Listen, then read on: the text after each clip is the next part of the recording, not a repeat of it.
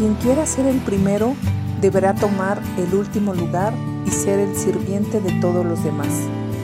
Entonces puso a un niño pequeño en medio de ellos y tomándolo en sus brazos les dijo, todo el que recibe de mi parte a un niño pequeño como este, me recibe a mí.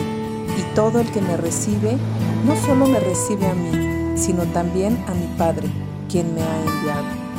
Muchas gracias por estarnos acompañando en este podcast 9 de Marcos Estamos ya en la segunda temporada, muy contentas de poder compartir con ustedes perlas de fe. Acompáñanos a escuchar esta transmisión. Comenzamos.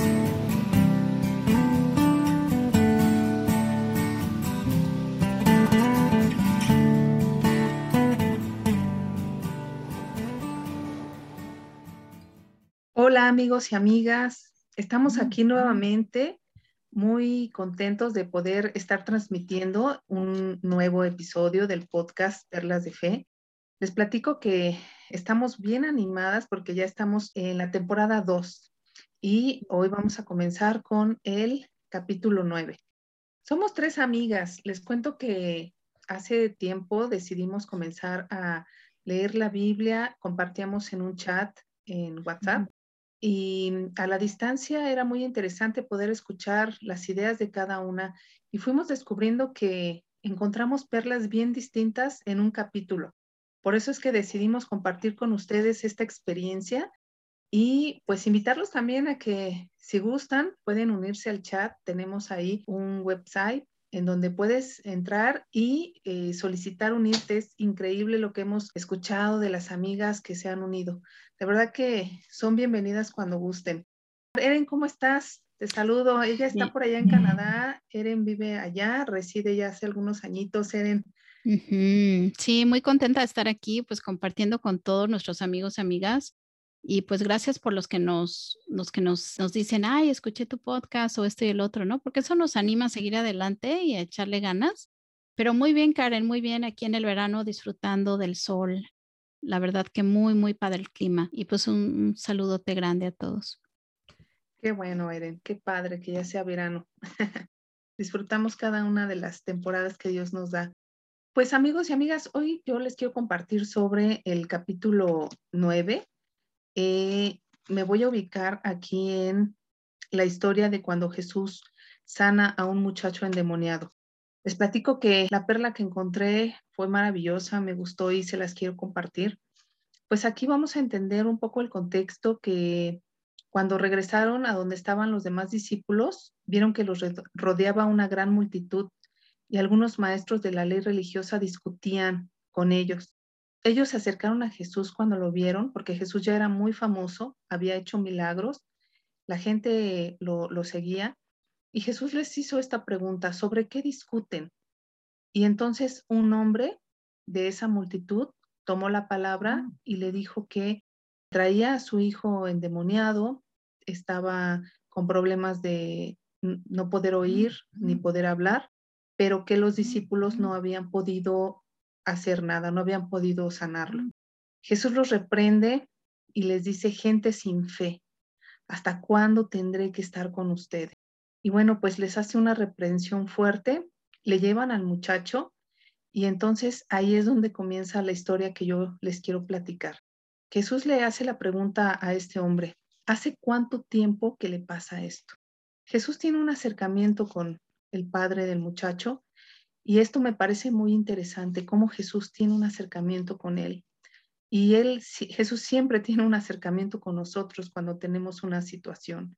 Él se interesa por nuestros problemas, por nuestras situaciones. Pues aquí vemos que la gente estaba fascinada, ¿no? Con Jesús. Le traen a este muchacho. Jesús tiene un acercamiento. Pero lo que me parece interesante es lo que sigue. El hombre le explica que a menudo su hijo eh, es arrojado al fuego o al agua por el demonio con la intención de matarlo. Y entonces le dice, ten misericordia de nosotros y ayúdanos si puedes. Esta primera oración de la que quiero hacer énfasis es algo que a mí me dejó helada eh, al imaginar a Jesús escuchando, ten misericordia de nosotros y ayúdanos si puedes. Wow, O sea, ¿cómo que sí puedo, no? ¿Cómo? Imagínense a un médico cirujano experto que ha hecho muchas operaciones y llega una persona cualquiera y le dice, oye, pues mira, aquí te dejo a mi paciente, a, mi familiar, pues óperala si puedes, dudando de la capacidad del cirujano. Eh, eh, ¿Se creen que se ofendería o que diría, ¿cómo? O sea, ¿estás dudando? O no sé, a un maestro, a un maestro experimentado, un maestro con muchos años de experiencia, etcétera, y llega un padre de familia y dice, pues aquí te dejo a mi hijo, pues enséñale si puedes, ayúdalo si puedes. No sé, me imagino el rostro de Jesús eh, diciéndole eh, después en el versículo 23, ¿cómo que si puedo? O sea, ¿cómo? ¿No? ¿De qué estás hablando? Pero bueno, algo que me parece muy lógico es que en medio de los problemas, lo primero que se dispara en nosotros es la duda, amigos. La duda es lo primero que nace. ¿Podré lograrlo? ¿Cómo saldré de aquí? Eh, ¿Terminará todo esto en bien? Ahora imagínense a este hombre que ya tiene muchos años con su muchacho y dice que desde niño le ha pasado esto y que el demonio ha intentado matarlo una y otra vez y de repente llega un hombre muy famoso que es Jesús y es una posibilidad, ¿verdad? Jesús. Pero sin embargo su fe no estaba desarrollada. Entonces, pues en él nace una duda muy lógica y aquí Jesús nos enseña algo. Nos dice que en medio del problema hay una posibilidad. ¿Por qué? Porque Jesús contesta, todo es posible si uno cree. En medio de esta duda, en medio del problema, en medio de una situación, siempre hay una posibilidad, siempre, porque Jesús así lo dice, todo es posible si uno cree. Y entonces Jesús ve una posibilidad en medio de tu problema. Tal vez nosotros no lo hagamos, tal vez vemos tristeza, depresión, a lo mejor este hombre veía vergüenza, a lo mejor se sentía marcado, estigmatizado, no sé qué sentía, pero definitivamente la sociedad no lo veía con buenos ojos y definitivamente no tenía muchos sentimientos positivos con respecto a este problema que tenía. El muchacho llevaba años su condición era miserable y por primera vez el padre vio una posibilidad en su fe. Una fe real, pero una fe débil, porque vemos más adelante que el hombre contestó al instante. Dice aquí que clamó, sí creo, pero ayúdame a superar mi incredulidad. Es decir, sí había fe, pero una fe débil. Pero Jesús le decía, todo es posible no me imagino a Jesús contestándole, pues mira, como tienes poca fe, ven más tarde, o sea, ve y desarrolla tu fe y vienes, este, y hablamos de tu muchacho, ¿no? No me imagino a Jesús tratando a una persona así, porque Jesús lo que vio en ese momento en el hombre fue su debilidad, fue que él tenía una posibilidad. Entonces, creo que cuando Jesús ve en nosotros esa, esas rodillas, ¿no? Este, en el piso, ese clamor, ese grito, esa pequeña luz de fe, Jesús actúa. Porque más adelante dice que cuando Jesús vio que aumentaba el número de espectadores, reprendió al espíritu maligno y entonces le dijo que saliera del muchacho y este salió. Me parece entonces aquí que el final de la historia nos enseña algo y esta es la perla que hoy les quiero compartir. La fe siempre va a estar mezclada con la incredulidad, siempre. Y este hombre nos está dando esta lección. Él dice, sí creo, sí creo, pero ayúdame a superar mi incredulidad. Siempre, hermanos, amigos, la incredulidad va a ser una batalla constante, va a ser una batalla espiritual. Pero Jesús dice, sí puedes, sí puedes, yo, ven a mí, yo, yo te voy a ayudar. Quiero terminar más adelante vemos que los discípulos le preguntaron, oye, ¿por qué nosotros no pudimos expulsar este espíritu? En el versículo 29 Jesús contestó, esta clase solo puede ser expulsada con oración. Es decir, necesitamos estar de rodillas, clamando, hablando con Jesús para poder aumentar e incrementar nuestra fe. Ya vimos que la fe va a ser una batalla, va a estar mezclada con la incredulidad pero de rodillas, en oración, siempre vamos a ver una posibilidad. Y bueno, pues esto, esto es lo que yo quería compartirles, es la fe que, les quiero dejar hoy. Gracias, Karen. La verdad, desde el momento en que nos compartiste que ibas a, usar estos versículos, a mí me fascinó leer esta, esta sección de escritura. Como tú dices, yo veo la honestidad del hombre, ¿no? Él es honesto, él dice, pues ante una persona religiosa, ¿no? Él es honesto, él dice, ayúdame, ¿no? Ayúdame porque esta es la parte donde yo estoy. O sea, ayúdame a aumentar mi fe, ¿no? y como dices, Karen, todo es posible, ¿no? Siempre hay una posibilidad con Cristo, siempre hay posibilidad. Y en oración, ¿no? La otra parte también, como dices, pasado mucho tiempo. ¿Cuántas veces no oramos? No sé, si ya estamos en la fe por tantos años y oramos y oramos y oramos y no vemos respuesta, ¿no? El tiempo pasa y lo que pasa es que erode nuestra fe, ¿no? dices, bueno, pues ya, ya no oro por eso porque no sé, no vi respuesta o, o pasaron los años y, y, y, no. Y eso debilita a veces nuestra fe, ¿no? Pero recordar que Jesús es al tiempo de Él, ¿no? El, cuando Él llega a rescatarnos en el tiempo perfecto. Y, y, justamente yo creo que esto fue lo que mermó la fe en, el, en este hombre, porque pues cuántos años pasaron Sí. Y él dice, sí creo, pero ayúdame, ¿no? O sea, quiero, quiero. Quiero. Yo creo que es cuando Jesús oye, ¿no? El clamor. Sí. Quiero. Y, ser honestos, ¿no? Y ser honestos de decir, sabes que no, estoy ahí. O sea, no estoy ahí todavía, ¿no? No tengo una fe que, que mueve montañas, pero ayúdame, o sea, incrementa mi fe, ¿no? Y yo creo que eso se vale también en oración. Así es, Eren, así es. Y fíjate que nada más para, comentar ya este, lo último, es que mm, Dios tiene para nosotros una caja de cosas tan grandes y maravillosas, ¿no? Yo, yo creo que así es como Él nos tiene reservado ahí un montón de, reservadas un montón de bendiciones, pero nosotros necesitamos accionar esas bendiciones, creer, porque Jesús le dice, bueno, o sea, yo sí puedo, yo puedo hacer todo, pero tú necesitas creer, necesitas incrementar tu fe. Sí. Y, bueno, pues creo que nada más hay que accionar la fe. Sí. Parece fácil, nada más hay que accionarla. Sí. Y, las, y las respuestas en o sea, yo la verdad tengo el testimonio de que ha habido tantas respuestas a oraciones tan específicas y innumerables, innumerables, y yo creo que es, la, es tener fe, ¿no? Es tener fe que, que Dios está ahí escuchándonos. Así es. La verdad, el tema es, es increíble y debemos leer esta escritura para nutrirnos, ¿no? Para crecer en nuestra fe, nuestra propia fe. Así es. Pues yo continúo, eh, chicos, chicas, estamos en el capítulo 9 de Marcos y estoy en el 33 y esta sección de escritura dice el más importante en el reino. Yo les voy a leer esta, este pedacito. Dice, después de llegar a Capernaum e instalarse en una casa, Jesús preguntó a sus discípulos que venían conversando en el camino, pero no le contestaron porque venían discutiendo sobre quién de ellos era el más importante.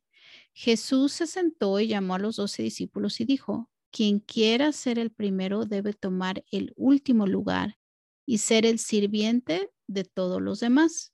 Entonces puso a un niño pequeño en medio de ellos y tomándolo en sus brazos le dijo, todo el que recibe de mi parte a un niño pequeño como este, me recibe a mí, y todo el que me recibe, no solo me recibe a mí, sino también a mi Padre, quien me envió.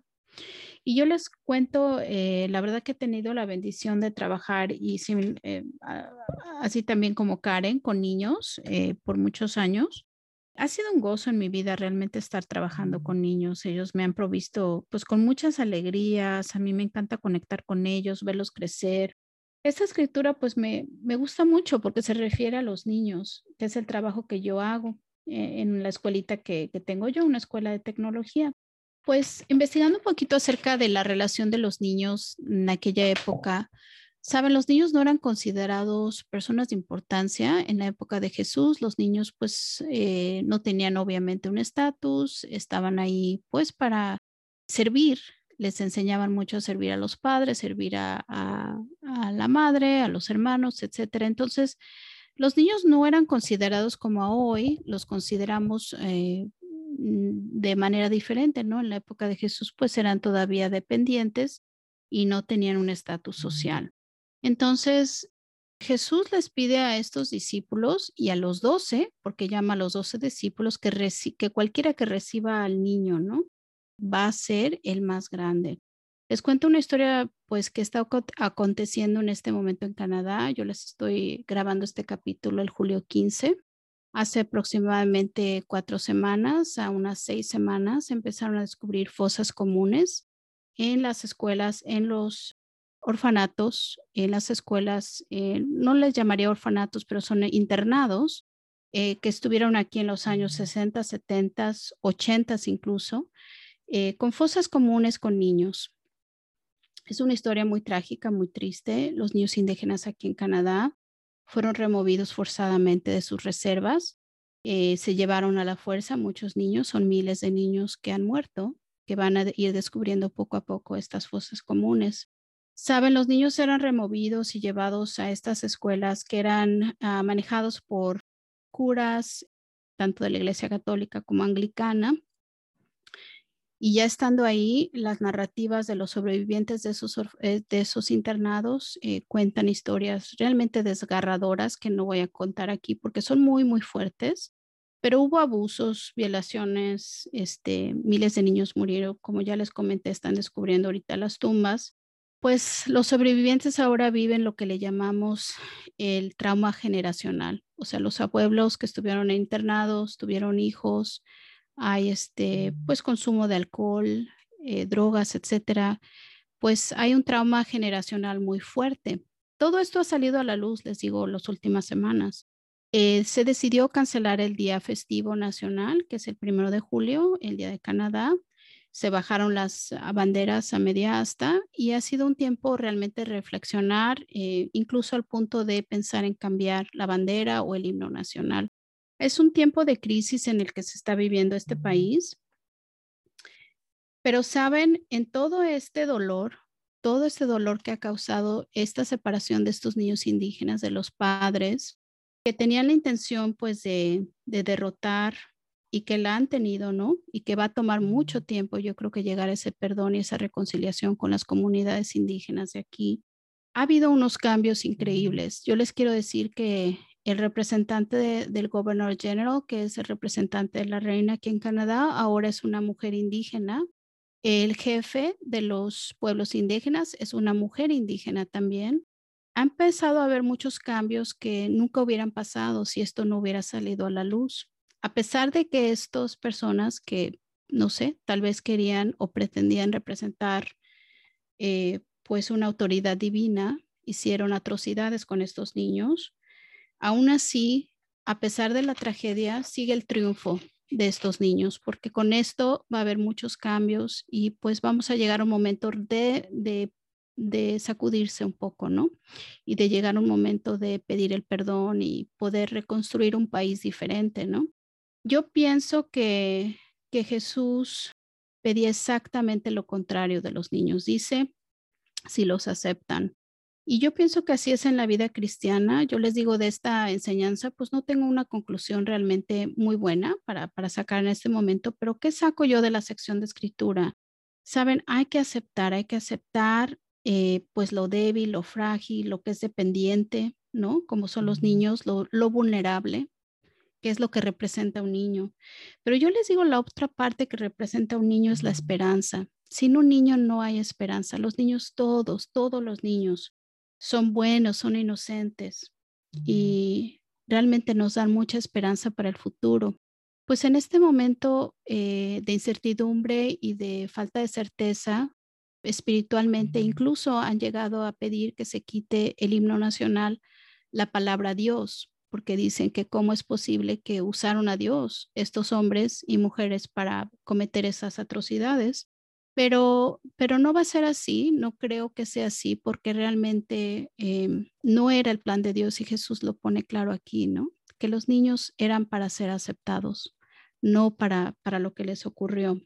Pues, ¿qué saco al final eh, de aquí de esto? Es, em, hay, que, hay, que hay que ser humildes, hay que ser vulnerables, hay que ser aceptantes, hay que aceptar y hay que acordarnos de los niños y hay que ser como niños para acercarnos a Cristo.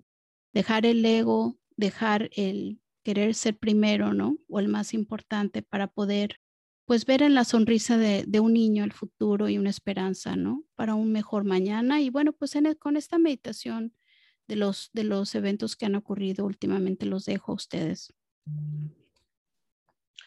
Wow, Eren, me quedé sin aliento. Sí, fuerte. Qué historia, ¿eh? Qué historia, qué historia tan triste. Y qué fácil echarle la culpa a Dios nuevamente. Fácil volver a voltear y decir, Dios, tú tienes la culpa, porque tu nombre está ahí, ¿no? En el himno, pero yo creo que es muy claro que es el corazón del ser humano. Así es. es. Muy claro. Y también creo que son muy claros los decretos y la palabra de Dios. Jamás encontraremos en su palabra algo que nos dañe, porque sabemos que el propósito de Dios siempre va a ser ver nuestro bien y nunca nuestro mal. Y está escrito. Entonces, pues sí es muy indignante todo lo que pasó y, ojalá que esa eh, sensibilidad que se está teniendo hoy en cuanto a la importancia de los niños, que esta sensibilidad la tuvo Jesús hace más de dos mil años y nos la dejó plasmada, ¿no? Ojalá que esos niños, pues hoy su muerte sea levantada con todos esos cambios y esa sensibilidad que se está teniendo. Pero, pero qué triste, ¿no? Que nuevamente sea ese ojo crítico hacia, hacia la palabra, ¿no? Hacia Dios. Así es yo creo que hay mucho que reflexionar alrededor de este tema, muy interesante, Eren. Híjole, o sea, qué triste. es triste, es, es muy triste y lo único que lo único que me dio esperanza en la palabra, o sea, leyendo la palabra, o sea, esta sección de escritura fue que pues el niño es esperanza. Yo lo veo, Karen, siempre, siempre que trabajo con niños, que estoy con niños eh, preadolescentes, adolescentes, incluso jóvenes, ¿no? Me siento con esperanza porque digo, pueden cambiar al mundo, o sea, es nuestro futuro y estamos en buenas manos, porque los niños, naturalmente, y tú lo sabes, ellos son buenos, los niños son buenos, ¿no? Nuestro rol es cuidarlos, orientarlos, asistirlos, como dice Jesús, aceptarlos, ¿no? Y amarlos, ¿no? Y Así este, es. Pero hay esperanza, ¿no? Con los niños hay esperanza, incluso con estos niños que ya no pueden hablar, ¿no? Estos niños ya no pueden hablar, pero hay esperanza, yo creo, porque ese es el futuro, ¿no? Sí, sí, es, cierto, Eren. Los niños nos enseñan más. Ellos nos van enseñando en el camino, ¿no? Cuando tratamos a un niño, es un maestro que viene ¿no? Este, un alma pura, un alma que cree, un alma con fe. No por nada Jesús los puso en ese lugar, ¿no? En el primer lugar. O sea, el que quiera ser el primero, que sea como un niño. Que sea como un niño. Así es, imagínate, ¿no? Con todas esas características que, que podemos eh, ver, ¿no? La transparencia, la fe, bueno, hay tantas cosas. Incluso el tema que tocaste, Karen, o sea, la fe. El niño tiene fe, ¿no? Digo, ¿Sí? ¿no?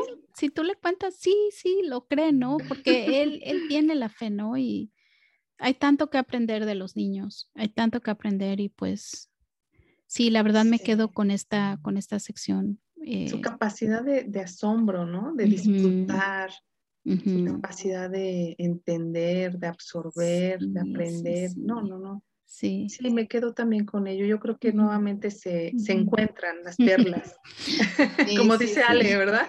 Sí, se encuentran todas las perlitas en la, en la palabra de Dios. Y la verdad es que sí. No, los extraño ahora que estamos pues enseñando virtualmente. Tú también, Karen, estás enseñando virtual y, y, la verdad ya no tenemos esa conexión con, con, los niños tan directa, pero, pero la verdad los extraño y, y la verdad es que sí quiero ya pronto verlos, ¿no? Ver a todos los niños. Ojalá que ya termine todo esto y podamos volverlos a ver y, abrazar y sentir, porque qué importante es sentir, ¿verdad, Eren? Sí. Sentirnos, porque no es para nada una experiencia este, parecida a la enseñanza virtual que la presencial, ¿no? En donde nos sentimos, nos vemos. Y fíjate que la escritura dice, Jesús puso al niño en medio de ellos, o sea, llega un momento que siento yo que lo abraza, ¿no? O sea, esto es lo que ya la mente, en mi mente lo que yo tengo es que Jesús llega y abraza a ese niño, ¿no? y, les da la enseñanza ahí con el niño, ¿no? Sí. Qué, qué increíble para mí esta, esta parte, esta porción de escritura. Increíble increíble. Yo creo que voy a volver a, escudriñar, ¿eh? porque como lo dices, me encantó. Eh, eh, hay muchas sorpresas en Marcos 9. Y estoy segura que si volvemos a leer, volvemos a encontrar más perlas, ¿no? Nos quedamos cortas, digo, por el tiempo, pero podríamos ir sacando tantas cosas. Sí, y fíjense amigos, amigas, que tenemos grupitos de lectura bíblica. Tenemos unas chicas este, de hecho, les mandamos muchísimos saludos a, todas las chicas eh, de, nuestro, de nuestro grupo este, Buscando Perlas. Este, y sí, Karen, cada vez que leemos un capítulo nos toca eh, postear nosotros en el chat y cada vez posteamos, o sea, encuentro algo diferente. Ya lo leí diez veces, pero vuelvo a leer y encuentro otra cosa diferente y la quiero compartir con todos y con todas, ¿no? Y es, eso es lo padre de los grupitos buscadores de perlas, es que podemos seguir leyendo juntos y escudriñando juntos. Pues nos encontramos en el siguiente capítulo, amigos. Aquí vamos a, estar, primeramente Dios, como cada semana, puntuales, transmitiendo un nuevo capítulo. Y pues ha sido un gusto poder compartir con ustedes hoy eh, Marcos 9. Nos vemos en el siguiente capítulo. Bye. Bye, bye. Hemos concluido un episodio más de Perlas de Fe, conversaciones que transforman. Esperamos que hayas disfrutado tanto como nosotras de este episodio de Marcos 9. Te invitamos a acompañarnos al capítulo número 10 que será transmitido la siguiente semana.